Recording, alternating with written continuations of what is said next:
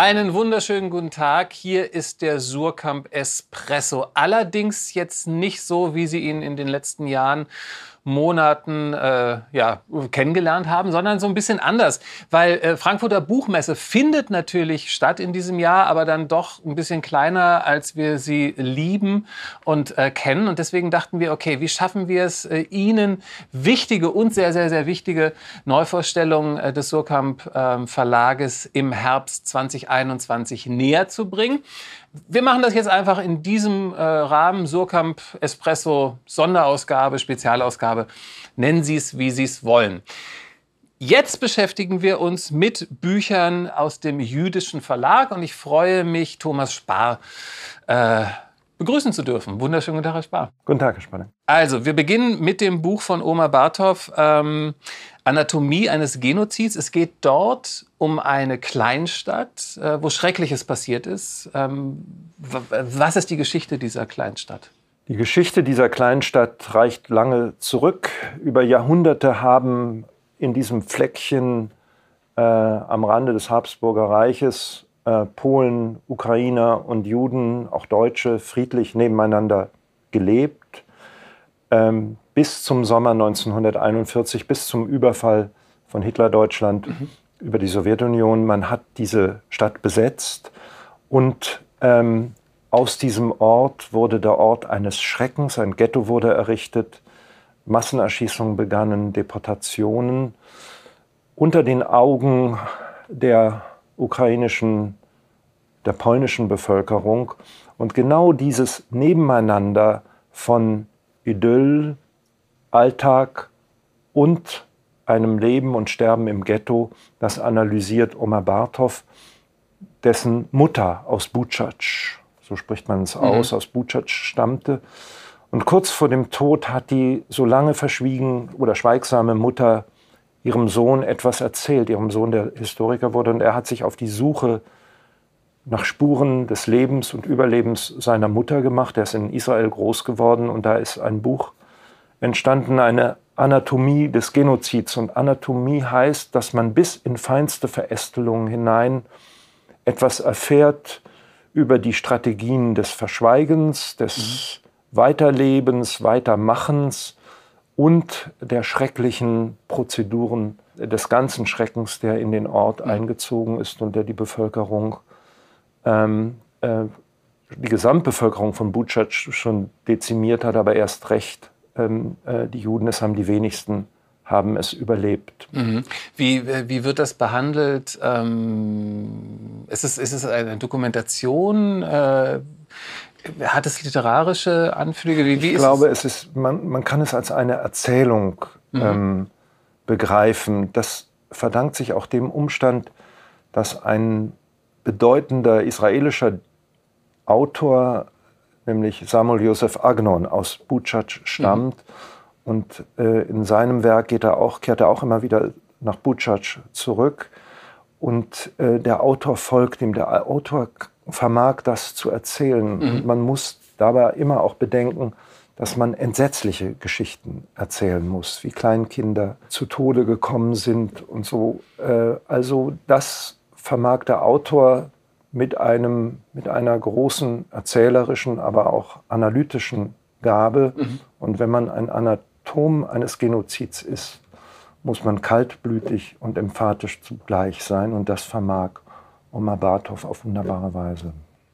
Kommen wir zum nächsten Buch, äh, Isaac Singer, Der Scharlatan. Dort geht es, äh, so, so habe ich so quer gelesen, um zwei Menschen. Einer kommt in die USA, äh, was ich schön fand, selbsternannter Philosoph und Lebemann, ein Mensch, der chronisch pleite ist und der trifft einen äh, alten Bekannten wieder, der es irgendwie geschafft hat und der ihm auch am Anfang hilft und dann geht es wohl drunter und drüber. So ist es. Sie haben es eigentlich schon zusammengefasst. Ähm, und man muss sagen, äh, eben waren wir noch in Butschatsch, mhm. Anfang der 40er Jahre. Jetzt sind wir in New York, Anfang der 40er Jahre. Und die Menschen, die in Butschatsch lebten, diese jiddisch sprechenden mhm. kleinen Leute, äh, jüdische Leute, ähm, äh, die ähm, haben mit viel Glück die Immigration geschafft äh, nach New York und sie gelangen dort an. Und da ist eben auch der Scharlatan. Und ähm, es handelt von diesem Leben und Überleben in der neuen Welt, in einer kapitalistischen Welt, in Mhm. einer Welt der Gaunereien, wo man sich durchschlagen muss, wo man sich Hals über Kopf verliebt, aber irgendwie eine Familie, an den Aufbau einer Familie ist überhaupt nicht zu denken. Mhm. Und von diesen Alltagsgeschichten äh, und Verwerfungen äh, und Verstrickungen in jeder Hinsicht, also von Liebe, Bedrohung, Hoffnung und Verzweiflung, handelt Isaac Bashevis Singer immer, aber in diesem Buch auf eine wunderbare Weise, weil er uns in die Welt, ähm, in die jiddische Welt von New York führt, die es heute dort noch gibt. Also wenn Sie ähm, durch Brooklyn spazieren oder Williamsburg, sehen Sie so etwas wie kleine, äh, kleine Städte, jiddische Städte nennt man sie, ähm, äh, die man vorher noch nie gesehen hat und die gab es in Europa zuhauf. Und dieser Transfer einer osteuropäischen, mitteleuropäischen Welt in die neue Welt, das führt er uns vor Augen, aber nicht anhand äh, der großen Siege. Bashevi Singer ist ein Autor der, der kleinen ja, Verfehlungen, der großen Hoffnungen und ähm, ja, des dennoch irgendwie gelingenden Lebens. Und das, darauf kann man sich freuen, wenn man dieses Buch liest. Allein ihr Schmunzeln äh, macht dieses Buch sehr, sehr attraktiv. ähm, kommen wir zum nächsten Buch, äh, also aus, von einem Buch, das sehr, sehr äh, aus dem Leben greift, jetzt zu Legenden von Louis Ginsberg, äh, Ginsberg, so ist richtig, Legenden der Juden. Was hat es mit dieser Sammlung äh, auf sich? Weil das ist, glaube ich, schon... Legenden der Juden ist ein Buch, wo man sagen muss, äh, es gibt diesen lateinischen Satz, Bücher haben ein Schicksal. Und dieses Buch hat ein ganz besonderes Schicksal. Wir bleiben im Grunde in New York. Louis Ginsburg ist ähm, äh, aus Deutschland ausgewandert in den äh, 1906, um 1906. Er gelangte nach New York und ähm, er hat ähm, dort begonnen am Jewish Theological Seminary. Er war ein ausgebildeter Rabbiner und Gelehrter. Er hat dort begonnen, die Legenden der Juden aufzuschreiben. Ähm, aber weil er natürlich deutschsprachig war und Deutsch seine mindestens seine zweite Muttersprache war neben dem Litauischen, hat er sie auf Deutsch niedergeschrieben und eine Frau, Frau Solt, ähm, hat diese ähm, Texte, diese Erzählungen ins Englische übersetzt und sie einem Publikum zugänglich gemacht. Und das erschien in den 20er Jahren, Ende der 20er Jahre in New York, wurde ein großer Erfolg. Die Juden haben das, also das jüdische Publikum hat das gelesen, hat sich sehr dafür interessiert.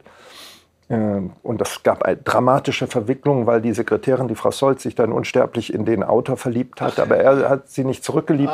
Ja, äh, und Legenden heißt, es sind Geschichten, die aus der Heiligen Schrift, also aus der Torah entstanden sind. Ähm, Und das sind sozusagen Geschichten, die umranken, was uns äh, in der Bibel erzählt wird. Also zum Beispiel die Geschichte des Buchstabens, wie es zum ersten Buchstaben des hebräischen Alphabets kam.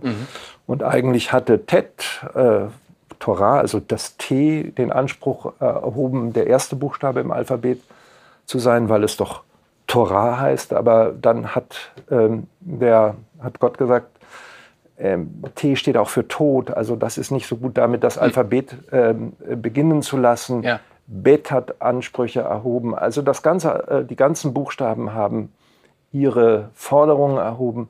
Nur ein Buchstabe blieb bescheiden zurück und das war Aleph, A, der Anfang. Und darum wurde es an den Beginn des Alphabets gesetzt zur Erschaffung der Welt. Das heißt, auch das ist eine, wie jede Legende gibt es auch eine Fabel. Bescheidenheit ist äh, nicht nur eine Zier, sondern äh, führt zu großen Erfolgen. Mal sehen, äh, zu was das nächste Buch führt. Und zwar, ähm, der jüdische Almanach ist ja eine Reihe, man kann ja schon sagen, legendäre Reihe. Buchstäblich, ja. Ja, und, und, und, und jetzt ähm, äh, kommt der jüdische Almanach über Natur raus. Ähm, was für Texte sind denn da Sehen Sie, in versammelt? weiser Voraussicht haben wir äh, den, äh, den deutschen Wahlkampf hier schon äh, äh, mitbedacht. Ich hab's mir fast Als wir gedacht. Hm. das vor Jahren geplant hatten, Natur. Was heißt Natur? Es gibt einen Satz äh, von dem berühmten deutsch-jüdisch rumänischen Dichter Paul Celan. Denn der, die, der Jud und die Natur, das sind zweierlei, immer noch. Ähm, das alte antisemitische Vorurteil, ein Stereotyp sagt, Juden haben keinen Sinn für Natur. Mhm. Ähm, haben Sie nie gehört? Das ist ein gutes Zeichen. Ja, sehen Sie, ja. vielleicht ist es auch gar nicht mehr so ein Stereotyp. Ja. Aber Natur spielt natürlich im Judentum eine große Rolle mhm. ähm, äh, in, den, in allem, was die Heilige Schrift ausmacht und ihre Auslegung. Also die Schöpfung insgesamt, Himmel und Erde, ähm, ähm, der Ackerboden, also wenn Sie an die Pflanzen denken, die es in der mhm. Bibel gibt, die Blumen, ähm, das kehrt hier wieder. Es gibt heute im modernen Israel ähm, ganz interessante Verfahren, die Natur zu bewahren, dem Wassermangel ähm, äh, abzuhelfen, also Modelle der Bepflanzung, der Aufforstung ähm, sind, äh, prägen das ganze Land und sind mhm. eigentlich mustergültig. Und etwas von diesem Reichtum der alten, des alten Naturbegriffs und des modernen Naturbegriffs, mit dem wir hier in Deutschland immer so viel zu tun haben, mhm. das erfahren Sie eigentlich in diesem Almanach auf eine anmutige, aber auch belehrende Weise. Das sollte ja mhm. ein Almanach machen. Genau. Ein Almanach stammt ja aus dem Arabischen und ähm, ist so etwas wie eine Sammlung dessen, was es zu bewahren gilt.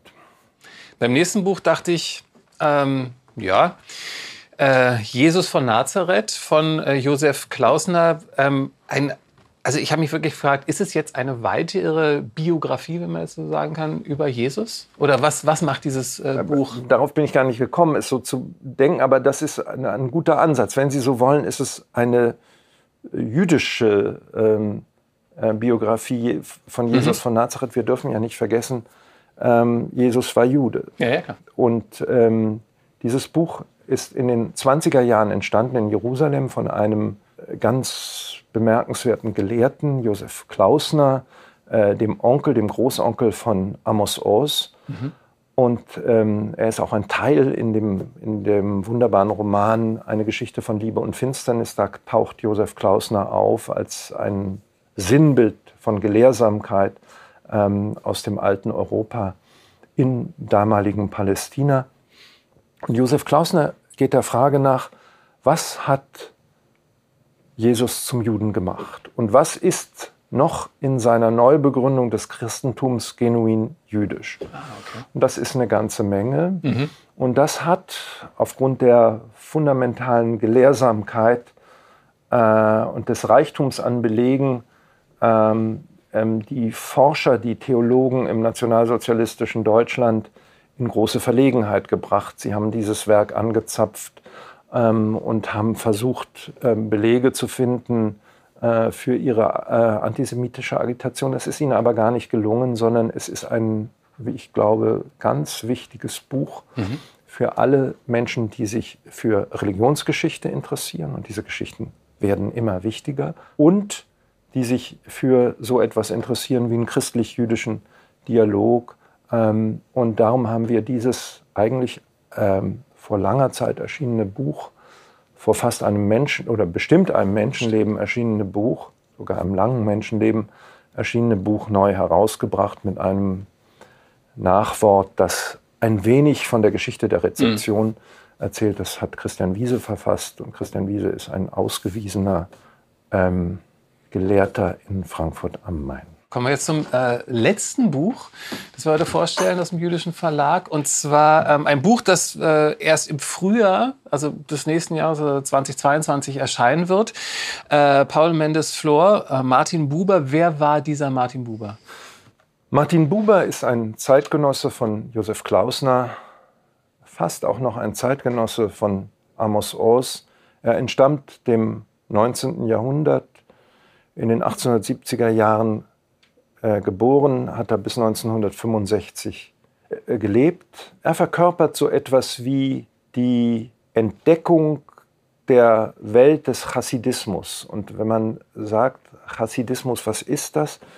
Chassidismus ist die, eine Variante des Ostjudentums, die man hier in Berlin, mhm. aber auch in New York oder in Paris, äh, auch noch in Osteuropa immer wieder in Spuren findet. Das sind besonders fromme, und fröhliche Juden, lebendige mhm. Juden, die tanzen, die singen, die eine eigene ähm, Welt von Erzählungen haben und in dieser Welt auch leben. Und ähm, diese Welt von Büchern und Menschen hat uns Martin Buber nahegebracht. Er ist einer der Mitbegründer des jüdischen Verlags 1902. Mhm. Ähm, er ist äh, eine legendäre Gestalt auch der deutschen Philosophie. Von, sein Hauptwerk heißt Ich und Du. Äh, darum nennen wir das im Untertitel ein dialogisches Leben. Mhm. Ähm, es handelt davon, dieses Werk, dass äh, wir eigentlich immer ein Gegenüber brauchen, ein Du, um überhaupt uns als Ich herausbilden zu können. Also die mhm. Ichhaftigkeit verdankt sich eigentlich immer äh, einem Dialog. Und so gibt es Begegnung, aber auch Vergegnung. Und dieses Prinzip hat Buber auf die zerstörten Beziehungen zwischen Juden und Deutschen angewandt nach 1945, vor allem aber auch auf den palästinensisch-israelischen Konflikt. Darum ist er bis heute in Israel eine leitende Figur des politischen und erst recht des philosophischen Denkens. Und diese Biografie, fundamental erarbeitet, sehr gründlich, führt uns von Lemberg nach Wien zu den weiteren Stationen, Frankfurt am Main, Heppenheim, und dann schließlich nach Jerusalem zu den Lebensstationen von Martin Buber. Ein gedankenreiches, aber auch sehr lebendiges Buch. Herr Spar, jetzt haben wir ganz schön viel vorgestellt. Gucken Sie mal, also mein Wasserglas ist auch leer. Es bleibt mhm. jetzt nichts anderes äh, für mich zu tun, als Ihnen zu danken für äh, die Vorstellung dieser Bücher. Vielen Dank, dass Bitte Sie hier schön. waren. Ähm, und Ihnen natürlich auch vielen Dank fürs Interesse. Bis bald.